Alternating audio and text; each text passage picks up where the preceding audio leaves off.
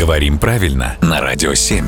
Володя, доброе утро. Доброе утро. Вот скажи мне, как портной портному. Угу. Мы с тобой принимаем разные обличия иногда. Да. Скажи мне, как правильно. Ткань, она просвечивает или она светит? Тут еще к тому же уточняет. Мы описываем женскую юбку. Угу. И как коротко описать, что ткань выдает силуэт на просвет? Есть ли какое-то для этого э, выражение? Вот есть глагол «просвечивать», а, у которого много значений, и одно из них — пропускать сквозь себя свет, казаться прозрачным.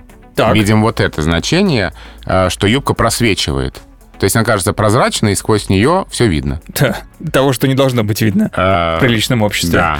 Но у глагола «просвечивать» есть еще значение «виднеться сквозь что-либо». Мгм. То есть а, ноги просвечивают, виднеются, Да. а юбка просвечивает, пропускает свет.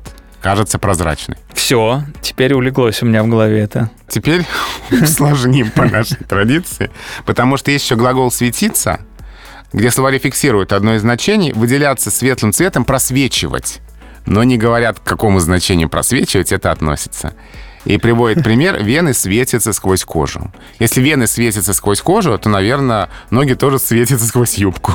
У меня все-таки есть ощущение, что даже люди, которые в этом хорошенько разбираются, сами по себе могут путаться. Но мы были очень близки к тому, чтобы разобраться максимально хорошо. Спасибо, Володя.